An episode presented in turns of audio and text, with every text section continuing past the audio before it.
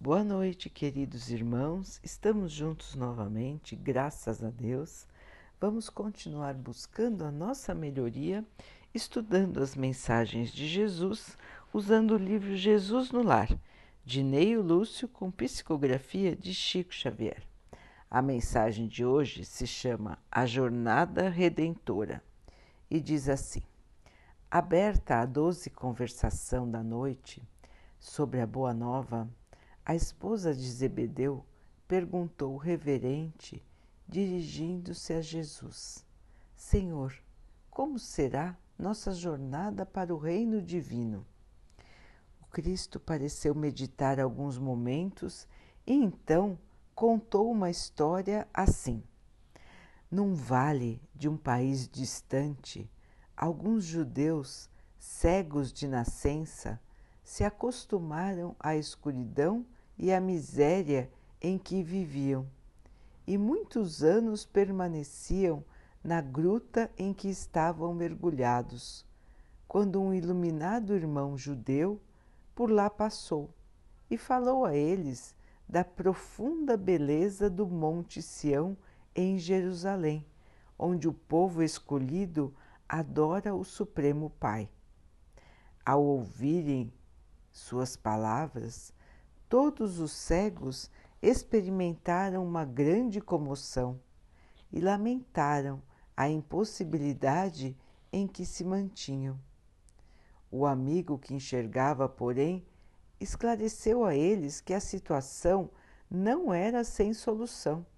Se eles tivessem coragem de aplicar a si mesmos determinadas disciplinas, ficando longe de variados prazeres de natureza inferior que eram comuns nas trevas, poderiam recobrar o contato com a luz, avançando na direção da Cidade Santa.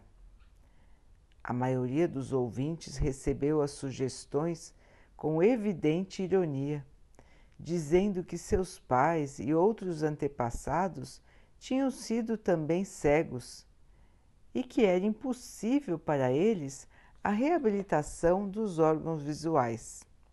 Um deles, porém, um moço corajoso e calmo, acreditou no método aconselhado e aplicou-o a si mesmo. Entregou-se primeiramente às disciplinas apontadas e, depois de quatro anos de meditações, trabalho intenso e observação pessoal da lei, com jejuns e preces, obteve a visão. Quase enlouqueceu de alegria. Encantado, contou aos companheiros a elevação da experiência, comentando o tamanho do céu e a beleza das árvores próximas. Porém, ninguém acreditou nele. Mesmo sendo tomado por maluco, o rapaz não desanimou Agora ele enxergava o caminho e conseguiria alcançar. Saiu do vale fundo, mas sem qualquer noção de direção, andou dias e noites em estado aflitivo. Foi atacado por lobos e víboras em grande número. Usava a maior cautela, reconhecendo a própria falta de experiência, até que certa manhã se aproximando de um esconderijo cavado na rocha para colher mel silvestre, foi aprisionado por um ladrão que exigiu a sua bolsa.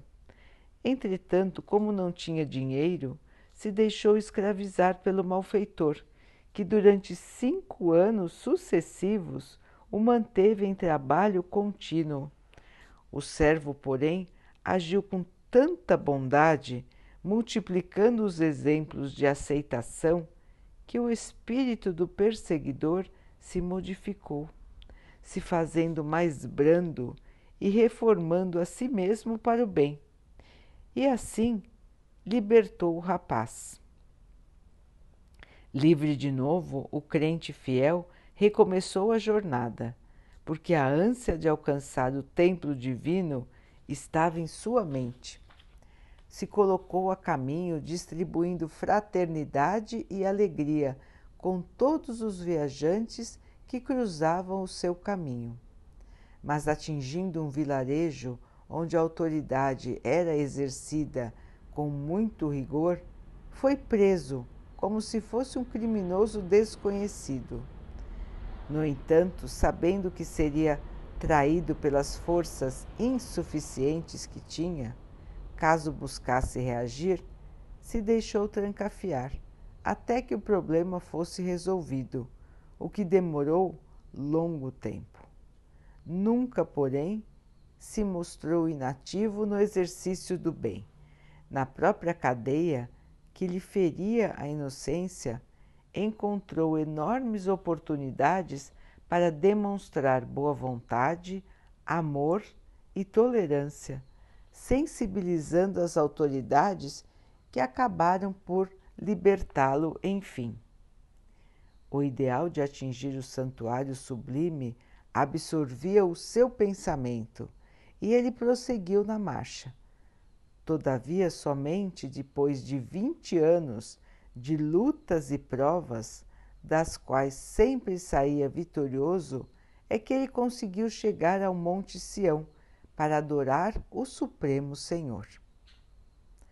O mestre parou, olhou pela sala silenciosa e arrematou assim: Assim é a caminhada do homem para o reino celestial. Antes de tudo, é preciso reconhecer a sua condição de cego e aplicar a si mesmo os remédios indicados nos mandamentos divinos. Alcançando o conhecimento, apesar da zombaria de quantos o rodeiam em posição de ignorância, é forçado a marchar por si mesmo, sozinho quase sempre, do escuro vale terrestre para o monte da claridade divina, aproveitando todas as oportunidades de servir, sem distinção, ainda mesmo aos próprios inimigos e perseguidores. Quando o seguidor do bem compreende o dever de mobilizar todos os recursos da jornada em silêncio, sem perda de tempo com reclamações e censuras que somente denunciam inferioridade, então estará em condições de alcançar o reino, dentro do menor prazo, porque viverá modelando as próprias asas para o voo divino, usando para isso a disciplina de si mesmo e o trabalho permanente pela paz e pela alegria de todos. Então, queridos irmãos, mais uma mensagem maravilhosa do nosso Mestre. Uma história simples, mas que reflete, que mostra exatamente a situação em que nós todos nos encontramos aqui na Terra. Então, quando estamos mergulhados no corpo material, quando estamos aqui encarnados, nós ficamos cegos em relação às verdades divinas. Nós esquecemos a nossa origem. Nós esquecemos da onde viemos. Nós viemos do espaço. Nós somos espíritos mas nós vivemos aqui na Terra totalmente esquecidos dessa realidade. Então nós nos habituamos à nossa vida, aos nossos deveres materiais, aos nossos pensamentos muitas vezes inferiores, às nossas atitudes também muitas e muitas vezes inferiores. E cada um, neste estado de cegueira, vai seguindo o seu caminho pela vida, se preocupando somente com as coisas da matéria, esquecendo totalmente dos ensinamentos de Deus, dos ensinamentos de Jesus. Então cada um vai seguindo o seu caminho E alguns, às vezes, despertam, despertam para a realidade da vida, despertam para os ensinamentos de Deus, para os ensinamentos de Jesus e começam a querer melhorar, a se melhorar. Começam a avaliar os próprios pensamentos, as próprias atitudes e começam a se corrigir, lembrando sempre do objetivo final, a sua evolução, a sua salvação. Então, alguns irmãos já despertaram e estão trabalhando com afinco pela sua melhoria, que também passa pela melhoria de todos. Mas o que acontece com esses irmãos que começam a se dedicar ao bem, à sua própria evolução? Primeiro, são ridicularizados, assim como o rapaz da história. Ninguém acreditou naquilo que ele estava contando. E era verdade. Era tudo verdade. Mas ninguém acreditou e acharam que ele estava maluco. Isso não acontece hoje em dia, irmãos? Será que isso não acontece exatamente assim na nossa vida? Quantas vezes dizemos aos outros que temos a intenção de perdoar, que estamos pensando em reatar uma amizade, em perdoar alguém que nos fez mal, e as pessoas nos dizem: Você está louco? O que, que é isso? Onde está o seu orgulho? Onde está a sua vaidade? Você precisa defender o seu orgulho, a sua posição. Será mesmo, irmãos?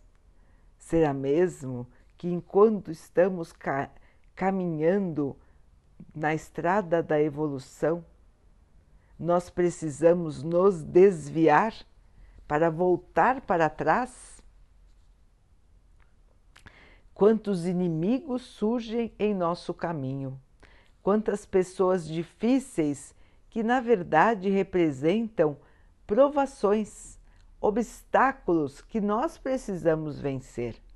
Muitas vezes essas pessoas difíceis foram nossos companheiros em encarnações passadas e nós os prejudicamos ou eles já nos prejudicaram e agora não conseguimos ter por eles uma amizade tranquila.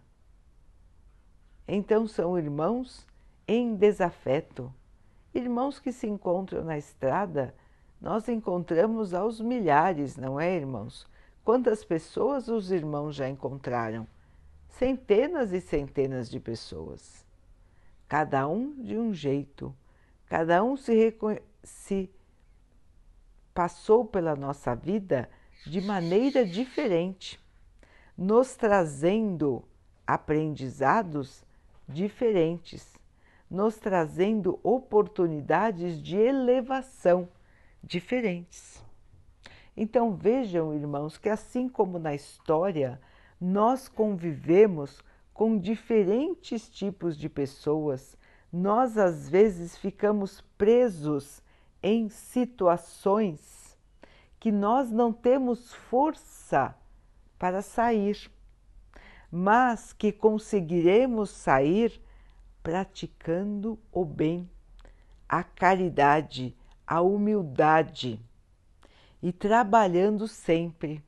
Foi assim que o irmão da história conseguiu sair das duas prisões em que ele foi preso. Trabalhando, acreditando, não perdendo a esperança e servindo de exemplo, pregando a palavra, seguindo de exemplo. Então vejam, irmãos, quantos exemplos agora para a nossa vida. Este irmão da história não desistiu da luta.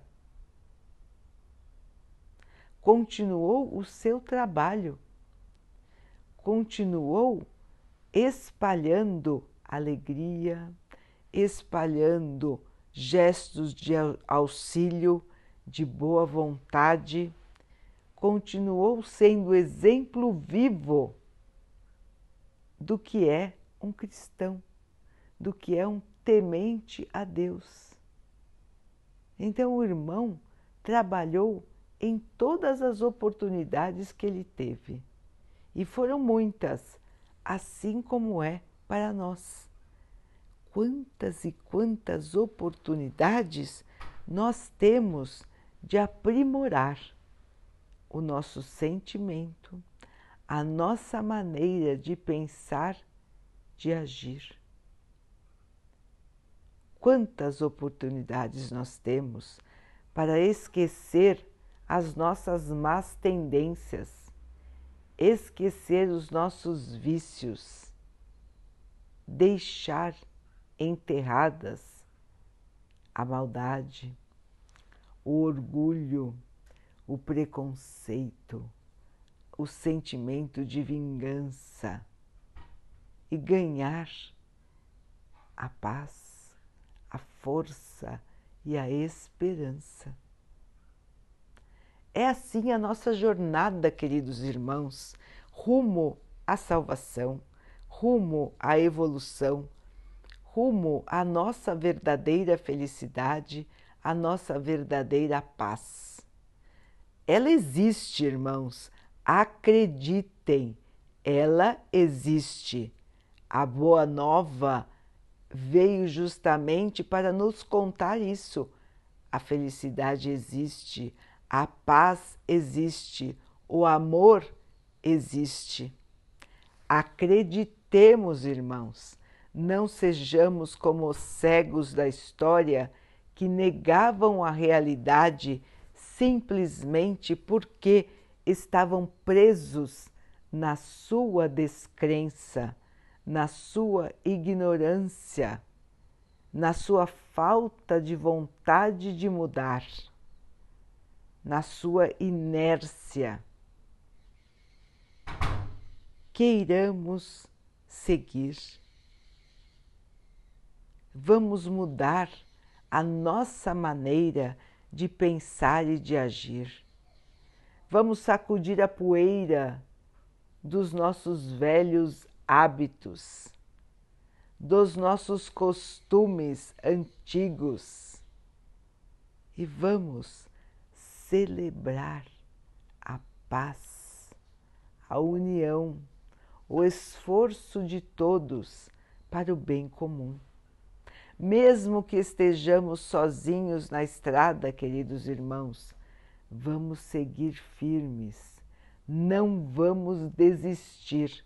Não importa se outros podem achar que nós estamos seguindo uma ilusão, que nós estamos caminhando sem rumo, porque nós sabemos que o nosso caminho de salvação, de aprimoramento, de luta diária é o caminho sagrado.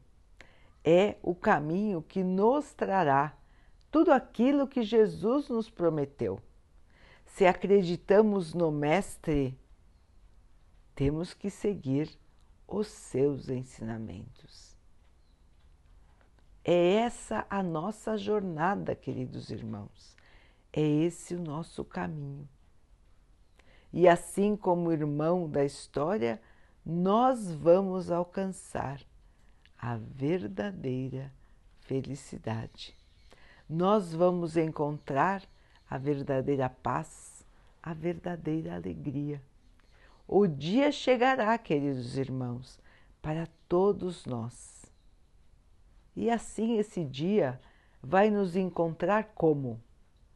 Reclamando da vida, pessimistas, lastimando as nossas perdas? Ou esperançosos e trabalhando pelo bem? Esta é a pergunta que fica a todos nós. O convite de Jesus para esta estrada de luz e a pergunta: por que não?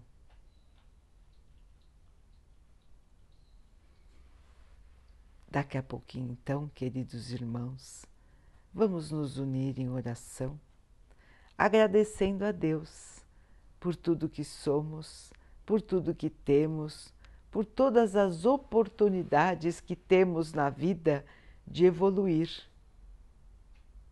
tendo paciência, tendo fé, tendo esperança.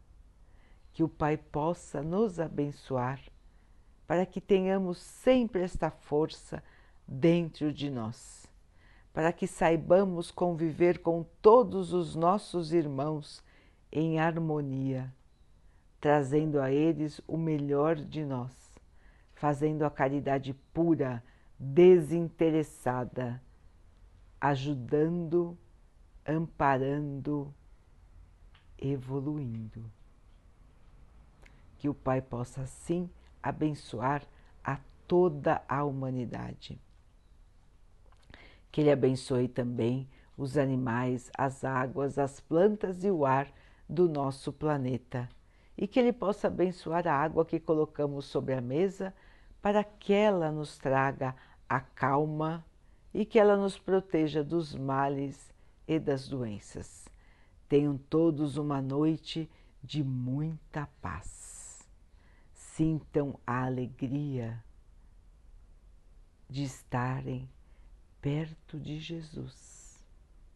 Sintam a alegria da sua paz, do seu amor a lhes agasalhar, a lhes afagar os cabelos,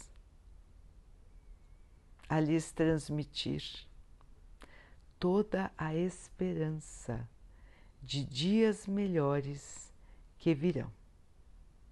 Queridos irmãos, fiquem, estejam e permaneçam com Jesus. Até amanhã.